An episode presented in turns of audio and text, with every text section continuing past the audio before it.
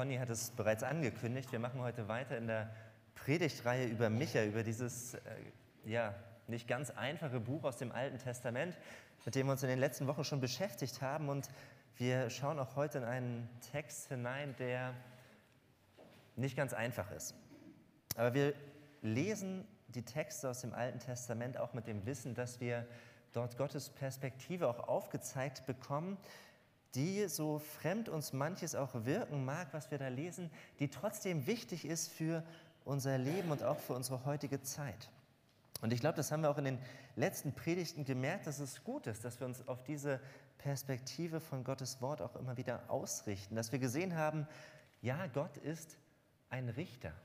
Und wir haben gemerkt, wir hadern ein bisschen damit, aber wir haben auch gemerkt, wir brauchen Gott als Richter.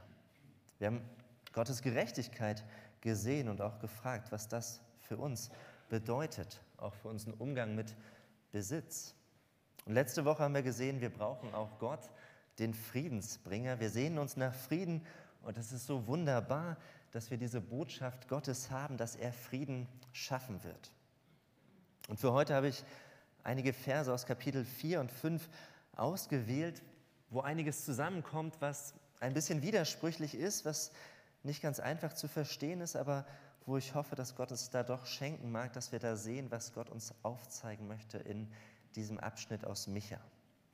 Und ich habe die Predigt genau überschrieben, eben wieder unter dem Titel Micha, das ist ja der, die Bedeutung, Kurzform von Michael, wer ist wie Gott. Und heute sehen wir uns den Gott der Schwäche und der Stärke an. Wenn wir den Text in Micha 4 weiterlesen oder das, was wir eben in der Lesung gehört haben, dann sehen wir zunächst einmal, mit wem Gott das sein neues Friedensreich aufbaut.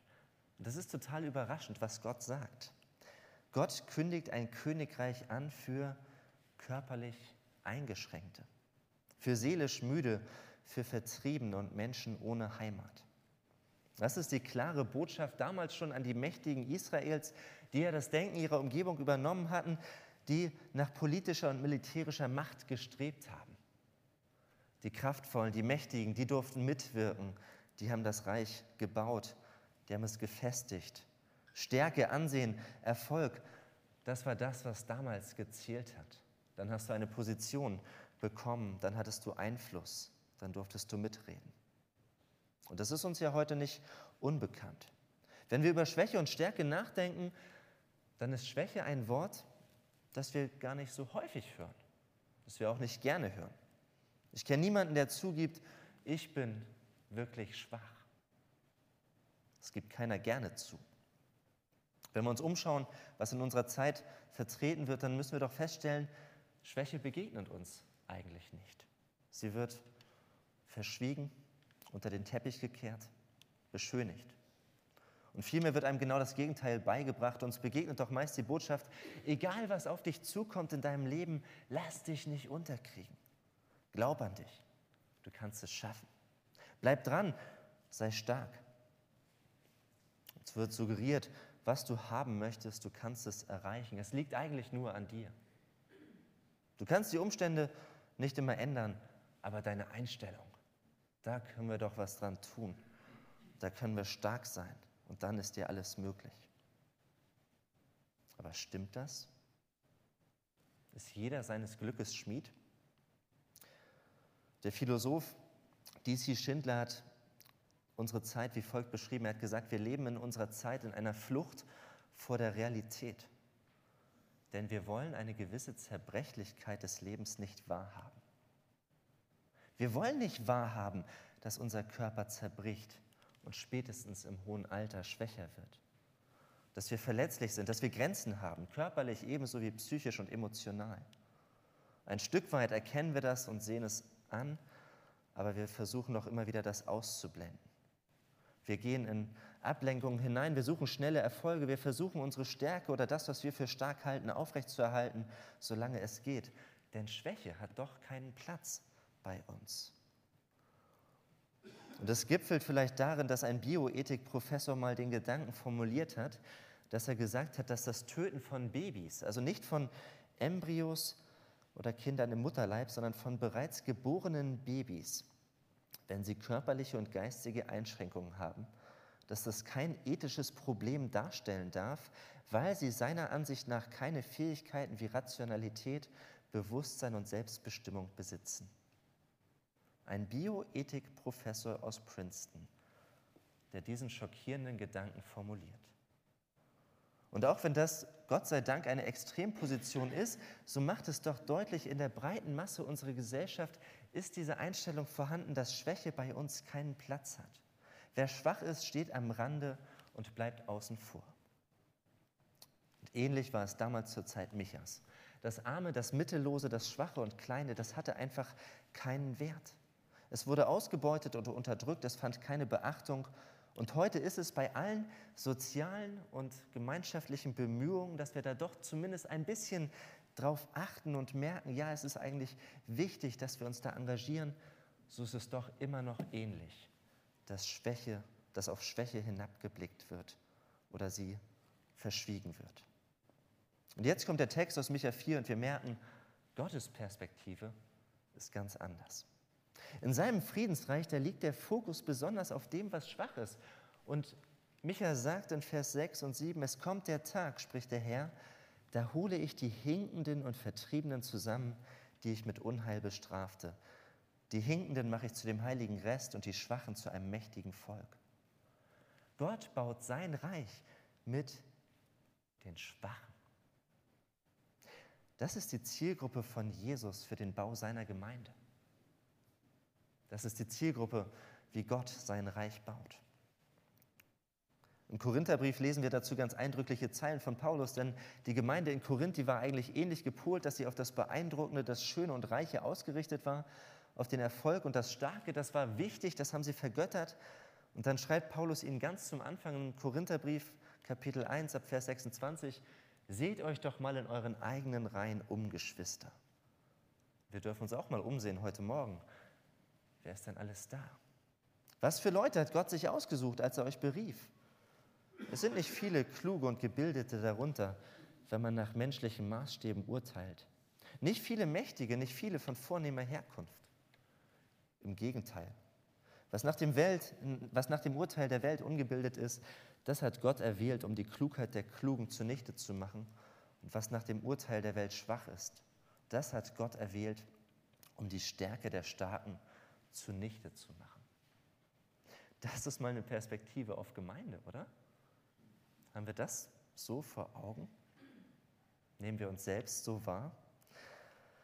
Und doch ist es genau das, was wir bei Jesus sehen. Jesus kommt herab, er verkündet das Reich Gottes und er fängt an, Menschen zu sich zu rufen. Aber wen ruft er zu sich? Sagt er, kommt her zu mir, alle, die ihr erfolgt habt, die ihr euer Leben im Griff habt, die ihr Gewinner seid, die ihr stark seid, die ihr selbstbewusst seid, die ihr die beste Version eurer selbst seid.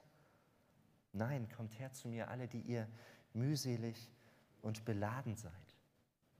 Gott baut sein Friedensreich mit den Schwachen. Gottes Herz schlägt für die, die müde sind, klein, schwach und zerbrochen. Haben wir das eigentlich auf dem Schirm? Ich weiß nicht, ob dich das überrascht, vielleicht sogar schockiert. Sehen und verstehen wir eigentlich, dass wir selbst damit gemeint sind? Hast du schon mal darüber nachgedacht, was dich dafür qualifiziert, dass Gott dich liebt? Dass du seine Aufmerksamkeit bekommst? Dass es eigentlich nur eine Sache gibt, die Gott in uns sieht, dass wir müde sind, beladen, schwach, zerbrechlich? Wir sind doch als Christen auch so von unserer Kultur geprägt, dass wir meinen, ganz unterbewusst, vielleicht nicht so, dass wir es laut sagen würden, aber dass wir manchmal meinen, Jesus habe auch dieselben menschlichen Kriterien wie unsere Gesellschaft, wenn es um die Frage geht, wem er seine Liebe schenkt, seine Aufmerksamkeit und seine Güte. Dass wir uns das irgendwie verdienen müssten oder dass es vor allem die bekommen, denen das Leben eh gelingt. Und das führt dann dazu, dass auch wir das Schwache versuchen auszublenden, es zu unterdrücken dass wir das Leid weglächeln, das Schwere, das Schmerzhafte, das, was uns innerlich zum Weinen und zum Schreien bringt. Dass wir unsere Zerbrechlichkeit lieber verstecken, als dass wir sie bekennen. Zuzugeben, dass nicht alles okay ist, das fällt uns so unglaublich schwer, weil wir das auch in unserer Gesellschaft nirgendwo sehen oder lernen können. Aber die Realität ist doch, wir sind zerbrechlicher, wir tragen doch mehr Schwächen mit uns herum, als wir es gerne hätten, als wir dem Nächsten eingestehen wollen. Und doch merken wir, die Augen von Jesus Christus sind in besonderer Weise und sie sind voller Freude auf diejenigen gerichtet, die nichts können oder vorzuweisen haben. Sein Herz ist mit Liebe gefüllt für die, die einsehen, die eingestehen, dass sie nicht stark sind, sondern schwach und völlig überfordert. Mit ihrer Schuld, mit dem, was uns im Leben begegnet.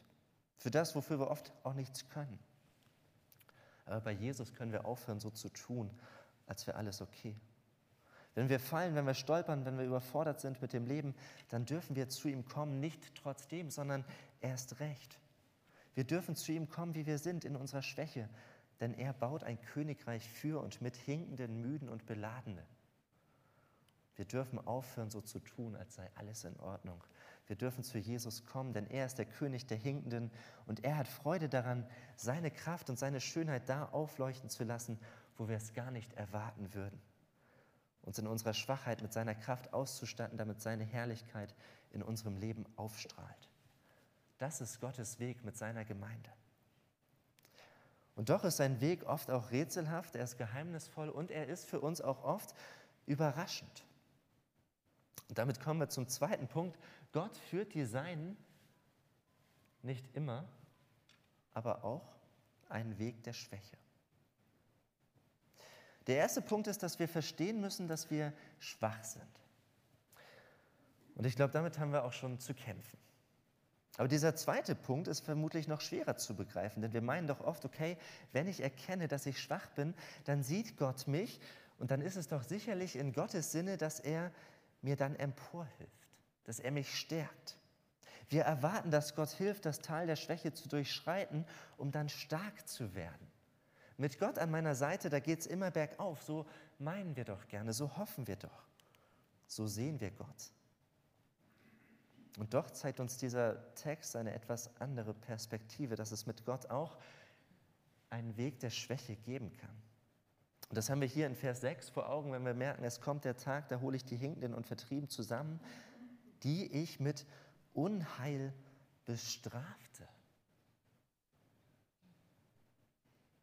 Wir, uns, wir versetzen uns mal hinein in die Zeit Israels ähm, damals zur Zeit von Micha. Wie war die Lage da? Israel hatte sich ja von Gott abgewandt. Sie haben Götzen angebetet und sie haben gemerkt, sie haben deshalb auch mit Unrecht, mit Korruption und anderen Folgen ihrer Abkehr von Gott zu kämpfen. Das läuft nicht wirklich gut im Land. Israel steckt in einer schweren Ausgangslage. Man könnte sagen, sie sind eigentlich bereits schwach. Sie trauen sich ja auch nicht zu, gegen den Assyrer standzuhalten oder die Babylonier gegen die mächtigen Völker der damaligen Zeit. Sie wissen, sie haben eigentlich versagt. Es läuft nicht gut. Die, die Gegenwart ist nicht gerade rosig. Und dann kommt Gott aber nicht da hinein und er rettet sie und macht sie stark. Nein, wir lesen etwas ganz anderes und das merken wir dann, wenn wir Kapitel 4 weiterlesen, ab Vers 9, da merken wir, wie die Situation Israels was, war und für, vor was für einer Bedrohung sie standen. Denn Micha kündigt hier dann in Vers 9 die Erfahrung des Exils an. Er sagt, jetzt musst du hinaus aus der Stadt. Du musst auf freiem Feld wohnen und wirst bis nach Babylon kommen. Jetzt ziehen viele Völker gegen dich und sagen, dieses Volk ist entweiht. Wir werden uns an Zion ergötzen. Wir bekommen hier den Einblick, was auf Israel zukommt, dass die mächtigen Feinde kommen und sie freuen sich richtig, diese Stadt zu vernichten, Gefangene wegzuführen. Sie geben den Schwachen nochmal richtig einen mit. Gott nimmt sich hier nicht der Israeliten an, er setzt sich hier nicht für die vermeintlich Schwachen ein, sondern Gott selbst führt sein Volk in eine Situation der völligen Schwachheit. Er lässt all das über sie reinbrechen, das ist die harte Realität, die hier nicht verschwiegen wird. Und wir müssen das erkennen. Gott führt sein Volk einen Weg der Schwäche. Es ist ja das eine, etwas schwach und unbedeutend anzufangen und sich da dann aber rauszukämpfen und stark zu werden. Das ist ja das, was viele Lebensgeschichten heute so sagen. So, ja, ich war am Tiefpunkt, aber dann habe ich mich wieder aufgerappelt, habe ja angefangen, keine Ahnung, als Sportler zu trainieren und dann habe ich es wieder hingekriegt. Aber es ist doch etwas anderes, einen Weg der Schwäche zu gehen. Dass es nicht bergauf geht oder dass immer Stärkung erfolgt, sondern der Weg der Schwachheit, der raubt auch unsere Kräfte, der zehrt uns auf. Das ist nicht so nach dem Prinzip, was dich nicht umbringt, macht dich nur härter, sondern wir merken, was dich nicht umbringt, das kostet dich trotzdem Kraft. Das zehrt an dir, das reibt dich auf. Und wenn einem dann noch die Dinge genommen werden, an die man sich als vermeintliche Stärke klammert, dann verstehen wir doch die Welt nicht mehr. Wo ist denn da Gott? Aber Gott führt sein Volk damals genau in so eine vollkommene Schwachheit hinein. Das, was Micha ankündigt, das ist dann auch eingetroffen. Gott zerstört in Israel nicht nur die Götzenbilder der Israeliten und sagt, er nimmt das Schlechte weg und fängt dann mit dem Wiederaufbau an. Nein, Gott zerstört alles. Ihre Streitwagen, die Städte Israels. Er nimmt ihnen ihre militärische Stärke und ihre wunderbar, wunderbar erbauten Städte und Weinberge. Er nimmt ihnen auch die guten Dinge, nicht nur das Schlechte, das Wunderbare, auch das Wichtige. Eine Nation braucht ein Heer und eine Heimat, jeder Mensch, ein Zuhause, eine Sicherheit. Warum macht Gott das? Warum nimmt er den Israeliten alles weg? Sein Weg führt sie hinein in eine vollkommene Schwachheit. Und da haben wir als Menschen ein großes Problem mit, das wahrzuhaben. Dass Gottes Weg sein kann, dass er uns Dinge nimmt, die eigentlich gut sind. Dinge, auf die wir stolz sind, Dinge, die uns stark machen. Vermutlich sind es, und so war es bei Israel, es waren Dinge, die ganz eng mit dem zusammenhingen, was sie anstelle Gottes angebetet haben. Was sie zu ihrer eigenen Stärke gemacht haben und nicht als Gottes Segen und Geschenk an sie anerkannt haben. Ihre Stärke, ihre vermeintliche Sicherheit, da haben sie sich darauf ausgeruht. Und es ist herausfordernd zu erkennen, dass Gott auch heute noch so handeln kann, dass er uns Menschen auch mal Dinge nimmt, aus denen wir vermeintliche Stärke aber Stärke, die losgelöst von Gott ist, ziehen. Es mag vielleicht die körperliche Gesundheit sein, die innere Belastungsfähigkeit, wie viel man tragen und wie viel Verantwortung man schultern kann. Es kann der Frieden in der Familie sein. Es gibt so viel, was gut ist, aber was doch vielleicht zu einer Art Götzendienst für uns wird oder was zumindest eng damit verbunden ist. Und es kann sein, es kann sein, dass Gott manchmal kein anderer Weg bleibt, als uns tief zu erschüttern und uns in die Schwachheit hineinzuführen. Das Volk wurde ins Exil verschleppt und hat dort als kleiner Rest weitergelebt. Israel ist eigentlich von der Oberfläche verschwunden. Nicht mehr existent. Nicht mehr in dem von ihm verheißenen Land, nicht mehr mit dem von ihnen, von Gott verheißenen Tempel, sondern sie sind in Gefangenschaft, vollkommen schwach. Und Gott sagt, erst ab dem Punkt werde ich anfangen, etwas neu zu machen. In lauter Schwachheit. Denn das ist mein Weg mit euch. Von Martin Luther haben wir heute schon was gehört und ich habe auch ein ganz kurzes Zitat von ihm mitgebracht. Luther hat mal geschrieben, Gott schuf das Universum aus dem Nichts. Bevor wir nicht nichts sind, kann Gott nicht etwas aus uns machen. Gott schuf das Universum aus dem Nichts und bevor wir nicht nichts sind, kann Gott nicht etwas aus uns machen. Das sind keine Sätze, die in unserer Zeit populär sind, die große Zustimmung bekommen. Wir sind doch wer? Du kannst doch was. Glaub an dich. Aber nein, bevor wir nicht nichts sind, kann Gott nicht etwas aus uns machen. Versteht es nicht falsch. Gott ist kein Gott, der uns Menschen niedermachen will, der uns unterdrücken will, der uns das Gute wegnehmen möchte und daran noch Freude hätte. Gott ist kein Gott, der unseren vielleicht eh schon geringen Selbstwert, dass er da nochmal draufhaut, dass er uns einreden möchte, du kannst nichts, du kleiner Mensch. Nein, so eine Denkspirale soll hier nicht bestärkt werden, dass Gott uns mit Freude klein machen und uns einen mitgeben möchte. Das ist nicht die Botschaft, die uns hier begegnet, das möchte ich betonen, sondern wir dürfen wissen, Gott ist der Gott, der uns liebt, der sich selbst für uns opfert, weil wir für ihn unglaublich wertvoll sind, auch so wie wir sind. Und doch kann sein Weg mit dir und mir uns in eine Schwachheit hineinführen. Nicht um uns fertig zu machen, sondern um in der Schwachheit dann das freizulegen und dass er uns so formt, dass seine Stärke sich in uns entfalten kann. Das ist kein Weg, der dann immer aus der Schwäche vom Tiefpunkt unten angekommen dann unbedingt steil nach oben geht. Dass wir sagen könnten, ich hatte zwei Krisen in meinem Leben, ich weiß, was, das, was, schwierig, was für Schwierigkeiten es gibt. Ich habe verstanden, dass ich schwach bin, aber wenn ich das erstmal hinter mir habe, dann wird es bergauf gehen. Dann habe ich die Lektion gelernt. Nein, die Lektion Gottes, die kann sich immer wieder wiederholen. Das Volk Israel bezeugt das mit seiner Geschichte immer wieder. Was Micha uns zeigt, ist, dass Gott uns in unserem Leben manchmal erst Dinge wegnehmen muss, damit wir tiefer verstehen, wie schwach wir sind.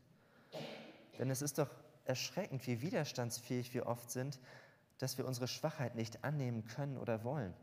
Dass wir uns doch so schnell wieder eigene Stärke einreden und meinen, wir hätten unsere Schwachheit überwunden. Wir hätten uns aus der Krise hochgearbeitet. Wir hätten den Tiefpunkt hinter uns gelassen und sind endlich wieder stark. Weil wir als Menschen immer nur so denken, entweder bin ich schwach oder ich bin stark. Weil wir kommen zum dritten und letzten Punkt, wenn wir jetzt am Tiefpunkt angekommen sind, nicht nur bei der Erkenntnis, dass Gott sein Reich mit und für die Schwachen baut, sondern dass sogar Gott uns Menschen in die Schwachheit bewusst hineinführen kann, dann wäre es ja nicht gut, wenn wir hier stehen bleiben. Das würde auch weder dem Text von Micha noch dem Wesen Gottes gerecht werden. Gott ist kein Gott, der uns in die Schwachheit führt und uns da sich selbst überlässt.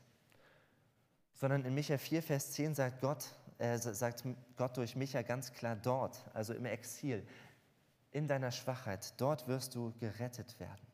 Dort befreit dich der Herr aus der Gewalt deiner Feinde.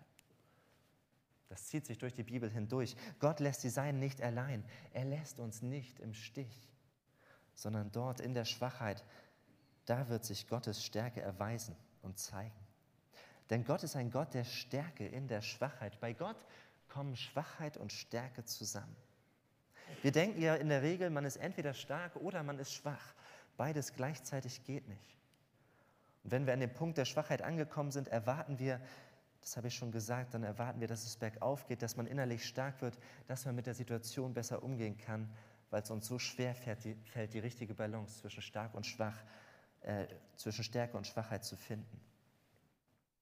Aber Gott geht einen Weg, bei dem Schwachheit und Stärke ineinander verwoben sind. Beides zugleich. Und so kündigt Micha dann in Kapitel 5 denjenigen an, der diesen Weg der Schwachheit und Stärke zusammenbringt. Es, sind diese, es ist dieser bekannte Vers aus der Weihnachtszeit, doch du Bethlehem in Ephrata, so klein unter den Hauptorten Judas, aus dir soll der hervorgehen, der mein Herrscher über Israel wird.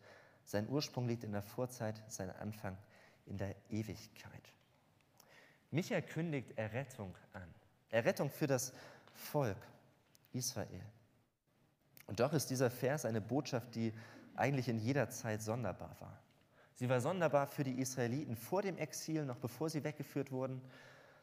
Es war eine herausfordernde Botschaft für die Menschen im Exil, die schon verschleppt wurden. Und es ist eine merkwürdige Botschaft für diejenigen, die schon später nach Israel wieder zurückgekehrt sind.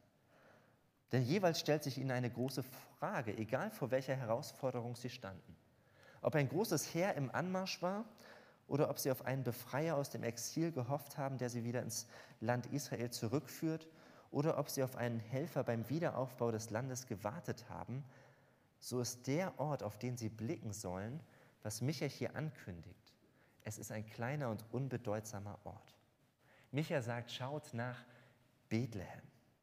Von da wird Rettung kommen. Bethlehem soll der Dreh- und Angelpunkt sein von dem, was passiert, was passieren wird. Aber wenn sie nach Bethlehem geschaut haben, egal zu welcher Zeit, dann gab es da nichts, was ihnen Hoffnung machen konnte. Nicht 700 Jahre, nicht 600 Jahre, nicht 500 Jahre, nicht, 5, nicht 400 Jahre vor Christus.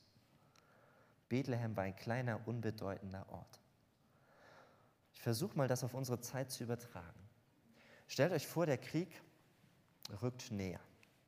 Wir hoffen, dass es nicht eintrifft, weil wir versuchen heute Morgen mal uns das vorzustellen. Die Fronten verschieben sich bis hin nach Deutschland. Wir bekommen Angst. Und dann stellt sich jemand wie Micha hin und sagt, Leute, wir haben eine Hoffnung. Ich weiß, wo wir hinschauen müssen. Aber schaut nicht nach Washington. Schaut nicht in die USA. Schaut auch nicht nach Silicon Valley mit der neuesten Technik. Schaut nicht mal nach Berlin zu den Politikern. Schaut auch nicht nach Celle, Göttingen, Lüneburg oder Hannover, wo wir Bundeswehrstandorte haben.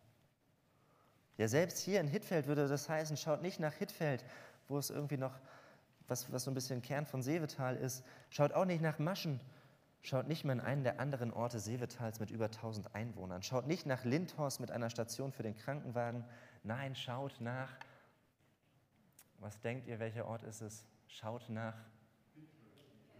Wahrscheinlich ist es Metzendorf. Eddelsen hat sogar über 1000 Einwohner, habe ich gelesen. Aber es wäre ein Schaut nach Metzendorf. Der fast kleinste Ort mit etwas über 400 Einwohnern und ohne Industrie. Ich habe nichts gegen Metzendorf. Wohnt jemand da? Aber was ich deutlich machen will, ist, wie krass die Ankündigung Michas ist, in der Situation der Schwachheit, Angst und Not auf einen Ort zu schauen, der klein und schwach ist. Von da soll Rettung kommen. Wer von uns würde das glauben? Ich glaube, wir würden alle unsere Koffer packen und ganz weit wegreisen. Aber Bethlehem war der Ort, mit dem Gott etwas machen wird. Aus diesem unscheinbaren schwachen Ort sollte die Rettung kommen. Und wir dürfen heute Gott sei Dank zurückschauen auf das, was sich in Bethlehem ereignet hat dass Jesus geboren wurde, der, der vor aller Zeit war und der bis in alle Zeit lebt. So schreibt Micha. Es ist der große und mächtige Gott, der als kleines und verletzliches Kind auf diese Welt kommt, ohne viel Prunk oder andere Zeichen der Stärke. Nicht in Jerusalem, sondern in Bethlehem. Es bekommt keiner so richtig mit und trotzdem wird durch ihn alles anders. Und Jesus selbst geht einen Weg der Schwäche. Jesus erobert nicht das Land, sondern als Kind muss er fliehen. Später wird er verlacht und verspottet. In der Heimat bekommt er kein Ansehen. Er leidet und an ihm wird deutlich, dass Gott den Weg der Schwachheit wählt, dass Jesus sogar den Tod am Kreuz auf sich nimmt. Der ewige Gott wird Mensch und stirbt am Kreuz aus Liebe zu uns. Das ist der Weg der Schwachheit. Aber Jesus bleibt ja nicht im Grab, sondern er besiegt den Tod. Er steht am dritten Tage auch von den Toten. Und da zeigt sich Gottes Stärke. Inmitten der tiefsten Schwachheit leuchtet sie auf und verändert alles. Und das ist ja eine Stärke, die vorher ja auch schon deutlich wurde. Durch Heilungen, durch andere Wunder, die Jesus vollbracht hat. Durch Weisheit in Diskussionen, durch Vollmacht in der Lehre. Und doch war sein Leben mit Schwachheit und Verletzlichkeit und zugleich auch mit Stärke durchwoben. Jesus ist der Löwe und das Lamm, der gekreuzigte und der Auferstandene. Und zu so einem Weg ruft er seine Nachfolger auf, in aller Schwachheit gleichzeitig Ausschau zu halten nach Gottes Stärke, die Rettung bringt, auch wenn wir unsere Schwachheit weiter mit uns tragen. Und einen solchen Weg geht Gott auch mit seiner Gemeinde. Jesus beginnt den Bau seines Friedensreiches und doch ist es kein Reich und keine Gemeinschaft, die sich mit Stärke oder Macht durchsetzt und alles einnimmt. Auch wenn es diese Zeiten in der Kirchengeschichte gab. Aber wenn wir gucken, dann ist es doch ein ganz anderes Reich, das Gott baut. Gottes Friedensreich geht einen Weg, auf dem Schwachheit und Stärke ineinander verwoben sind. Es ist ein oftmals unscheinbares Reich, das in dieser Welt schwach ist, das vielleicht auch belächelt wird das verfolgt wird, unterdrückt wird, das nach den Maßstäben dieser Welt nicht auf Erfolg und Anerkennung ausgerichtet ist. Aber die Gemeinde ist der Ort, an dem Hinkende und Vertriebene willkommen geheißen werden. Der Ort, wo der Raum ist, Schwachheit zu bekennen und wo Leidvolles nicht weggelächelt werden muss. Es ist ein Ort und eine Gemeinschaft voller Schwachheit. Und zugleich ist es der Ort, in dessen Mitte immer wieder die unfassbare Stärke Gottes vorhanden ist. Die Gemeinde ist der Ort, wo der lebendige Gott am Wirken ist. Der Ort, wo es Hoffnung gibt und Zuversicht und das inmitten von Schwachheit. Denn Gott ist ein Gott, bei dem Stärke und Schwäche zusammenkommen. Paulus hat es so formuliert, dass er sagt, Gott sagt ihm, lass dir an meiner Gnade genügen, denn meine Kraft ist in den Schwachen mächtig. Und darauf erwidert Paulus, Darum will ich mich am allerliebsten rühmen, meiner Schwachheit, auf dass die Kraft Christi bei mir wohne. Ich wünsche uns, dass Gott seinen Segen dazu gibt, dass auch wir mit dieser Perspektive unsere Schwachheit annehmen können. Im Glauben und im Vertrauen darauf, dass Gott inmitten der Schwachheit mit seiner Kraft am Wirken ist. Amen. Herr Jesus Christus, wir beten dich an für den, der gekommen ist in diese Welt, der sich klein gemacht hat, der Mensch wurde und doch alles verändert hat. In deiner Schwachheit hast du dich hingegeben am Kreuz, hast den Tod auf dich genommen, wurdest verlacht, verspottet und verhöhnt. Und zugleich warst du unglaublich stark und machtvoll. Du hast uns gezeigt, wie Gott ist, wie gnädig, wie barmherzig, wie liebevoll, aber auch wie eifersüchtig, wie gerecht, wie souverän. Und du hast den Tod besiegt, du hast gezeigt, dass deine Stärke triumphiert. Und wir staunen darüber, dass du Wege gehst, die wir nicht nachvollziehen können. Dass du uns siehst und liebst in unserer Schwachheit, in dem, worauf wir nicht stolz sind, was wir vielleicht vor anderen verstecken oder was wir uns selbst schönreden. Aber dass das nichts ist, wodurch du uns verurteilst, sondern womit wir zu dir kommen dürfen.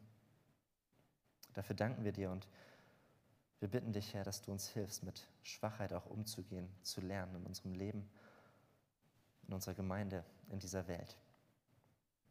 Dass wir daran nicht zugrunde gehen, sondern dass wir wissen dürfen, du kannst in der Schwachheit mit deiner Stärke leuchten und deine Herrlichkeit aufscheinen lassen. Hab Dank dafür. Amen.